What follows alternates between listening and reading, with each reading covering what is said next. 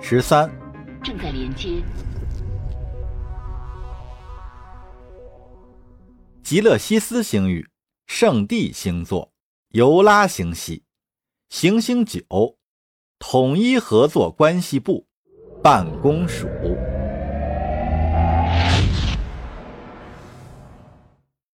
把目光转向加达里领土的极远之外，在新伊甸的政治枢纽，新任米马塔尔大使凯坦扬登台演讲前，短暂回顾了一下自己的提要。眼下，统合部正要召开一次全体会议，议题是国际外交与星际旅行安全保障。空间站中心的圆形议事厅覆盖有巨型透明穹顶，堪称是外交建筑的巅峰之作。代表各成员国的大使分别坐在指定的席位上，商讨着种种事宜。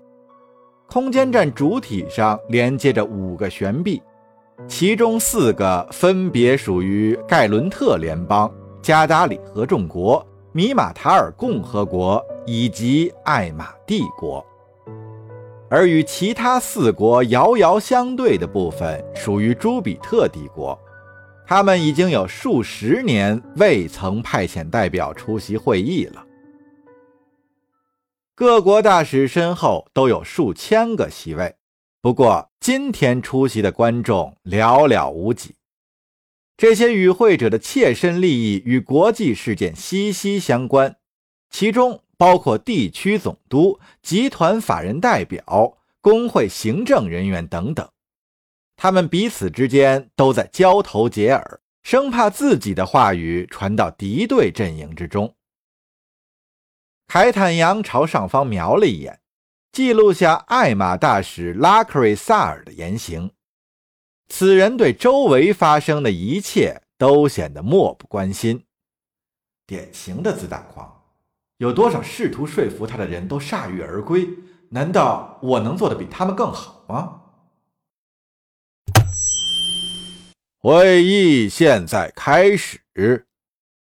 统合部的会议主席说道：“在正式商讨本次会议的议题之前，有请杨大使发表会前演讲。对于您的就任，我表示衷心的祝贺。”在米马塔尔和盖伦特与会者热情的掌声中，凯坦走到了主席台前，清了清嗓：“非常感谢阁下，能在这里发表讲话是我的殊荣和毕生的梦想。这有赖于米马塔尔文明的浑厚底蕴，也要感谢我挚爱的共和国对我的支持。我生于斯，长于斯，灵魂也将永远归于他。”全场的与会者都微微颔首，表示赞许，除了萨尔大使之外。在担任教授期间，我发现研究历史必须同时反思人性。想了解历史，就必须先了解我们的自身以及我们与他人之间的关联。作为一名教育工作者，我经常强调历史上与平等有关的内容。作为外交官。在叙述当前所发生的事件时，我们有责任为后人保留真实可信的历史。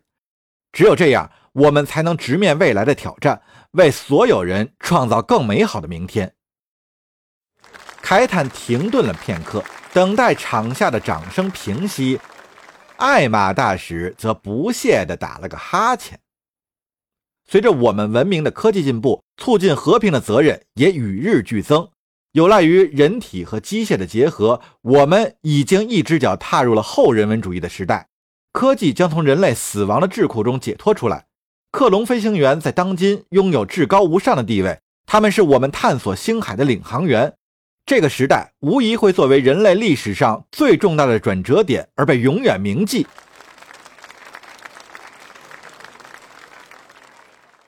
与这些进步相伴而行的巨大责任，已经给我们带来了前所未有的挑战。我确信我们能解决其中一部分。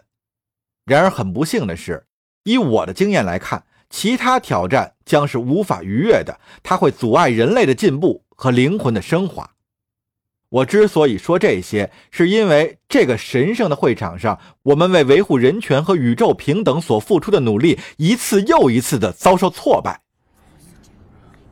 统合部主席皱起眉头，他的同事们还在冷静观望。我很惊讶的发现，我们有欲望和能力做一些看似不可能的事儿，诸如建造泰坦或在荒凉的行星上创造海洋，但在这里。连基于良知的某些信念都无法得到认可。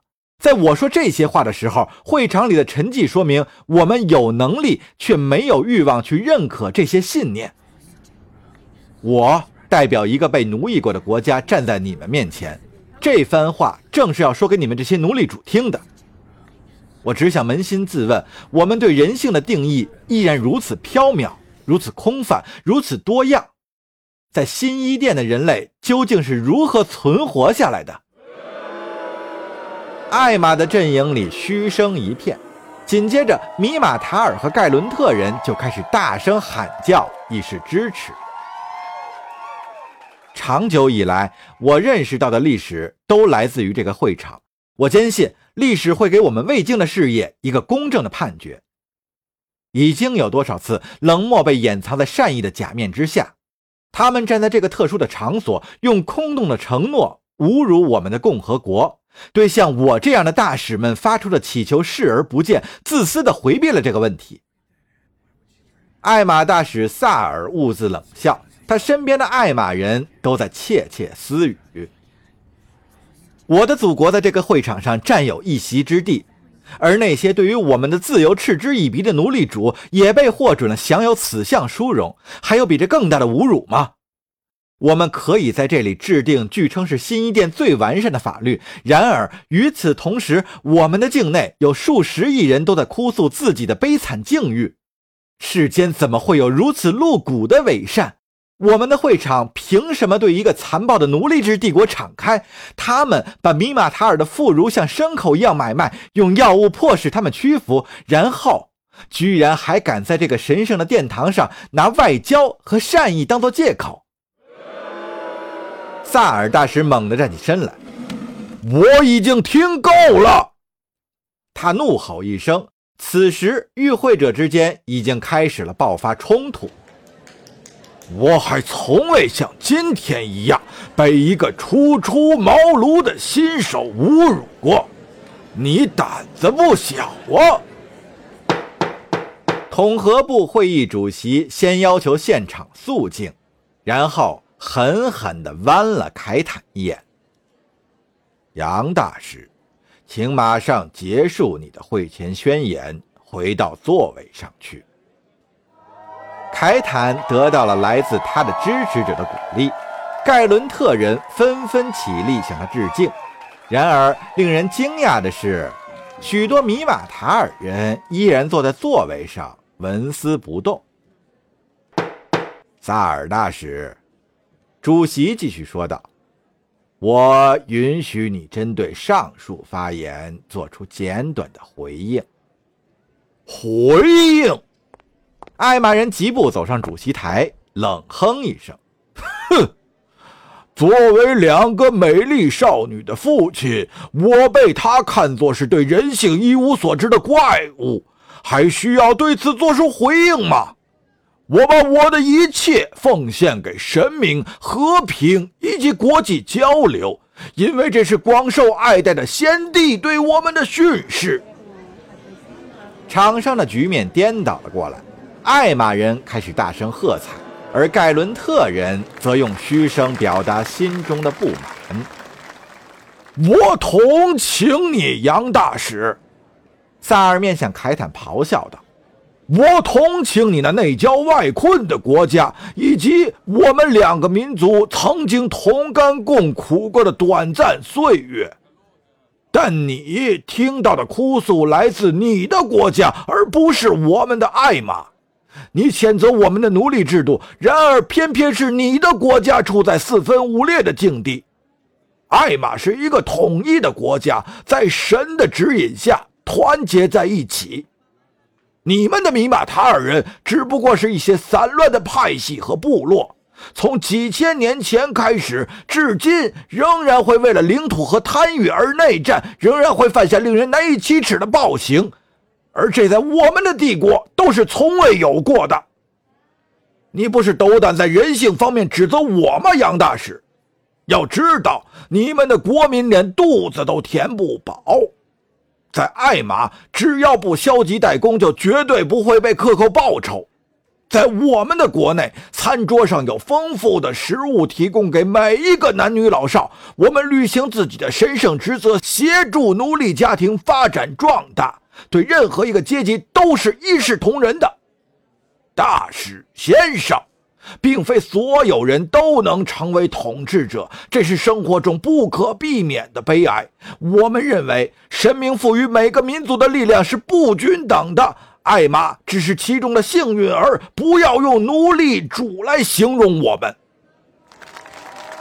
艾玛阵营里的欢声不断，而凯坦厌恶地摇了摇头。杨大师，事实摆在眼前，我们的社会是新一殿最先进的。如果没有我们施以援手，你所谓的米马塔尔共和国早就长眠于历史了。从希德伦皇帝的改革开始，到科埃佐皇帝倡导的和平理念，再到如今的公务大臣卡尔索斯，为了你们的国家，他极为慷慨地将两位皇帝的互惠政策发扬光大。苍天可见，我们同情并且尽全力去拯救那些悲惨的米马塔尔灵魂，也付出了极大代价抗击真正剥削你们的统治者——你们的共和国那腐败而又懦弱的统治阶层。而这就是你们表达感激的方式吗？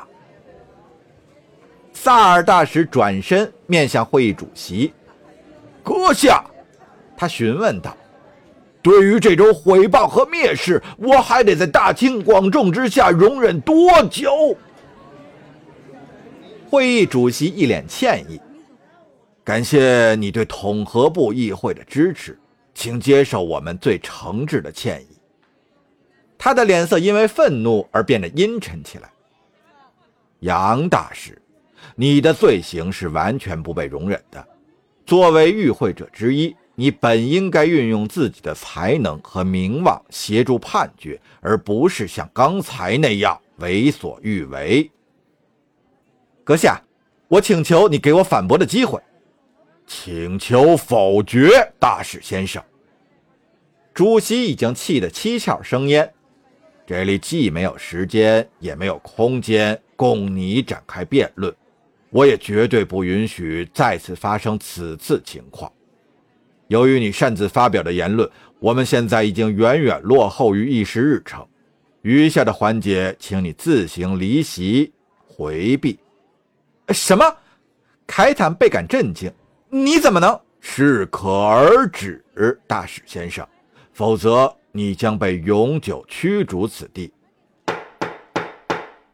现在休会十分钟。对于本次的意外拖延，我们深感歉意。议事厅的照明灯暗淡了下来，听众之间的激烈争论开始了。摄像无人机一直追随凯坦扬到圆形议事厅的出口处，把他脸上明显的羞愤之色收入镜头。他意识到，无论自己的要求是否合法，他对这次政治会谈寄予的期望实在是太多、太幼稚了。这个念头让他喘不过气来。为了一时的冲动，凯坦扬付出了沉重的代价。不光在统合部议会，他挚爱的共和国也有惩罚等待着他。